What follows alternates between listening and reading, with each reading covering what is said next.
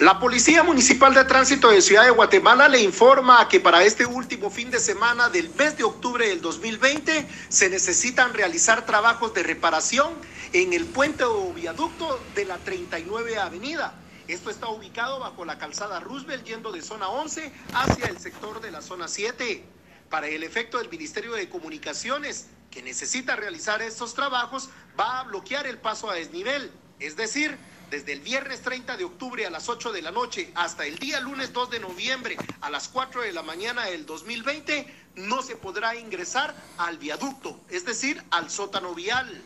Tras esta situación queremos informarle que si usted proviene de Misco hacia Ciudad de Guatemala, los dos carriles centrales de la calzada Roosevelt, repito, a la altura de la 39 Avenida de la zona 11, van a estar cerrados. Los vehículos livianos podrán utilizar el carril izquierdo y el carril derecho si se dirigen de Misco hacia Ciudad de Guatemala. También informamos a los conductores, propietarios encargados de transporte pesado que si provienen de la ruta interamericana, las autoridades de Misco lo van a desviar en el kilómetro 14, lo van a ingresar a la quinta avenida en la zona 3 de Misco para dirigirse hacia la calzada Doroteo Guamuch, donde desembocarán en el sector del periférico. Le recomendamos también utilizar las rutas alternas de la calzada San Juan, Boulevard El Naranjo y por supuesto si bajan de la ruta interamericana también tienen opción de ingresar a Ciudad San Cristóbal para que desde allí se comuniquen hacia la colonia Las Charcas.